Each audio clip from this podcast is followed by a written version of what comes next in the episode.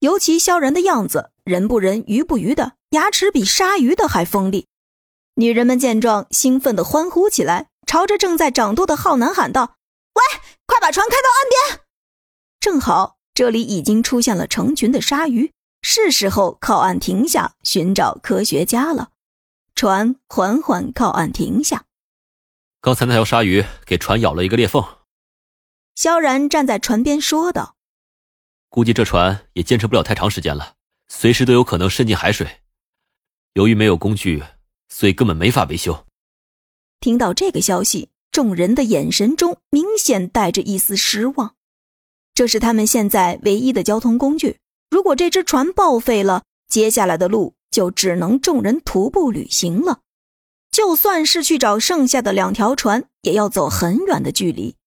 萧然在船上找了一圈，只发现了一些铁片和钉锤，也就是他只能在船下补补船身的漏洞，但这种方法几乎没有作用。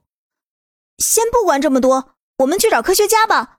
苏妍儿开口说道：“对你去带路。”莫晨曦也附和着，示意让浩南上前面带路。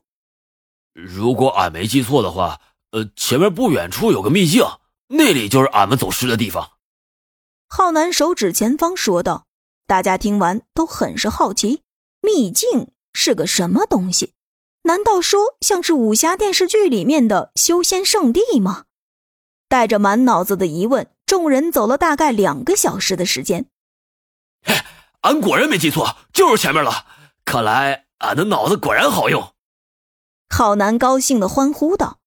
莫晨曦听完，一脸嫌弃。慢吞吞的说道：“喂，快带路！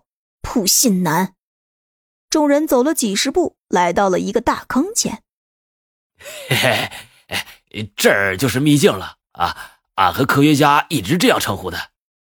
浩南傻笑着说道：“呈现在众人眼前的不光是一个简简单单的大坑，这好像是一个被神秘魔法笼罩着的大坑。”坑的深度和面积都非常之大，站在坑的这边几乎看不到对面的边缘。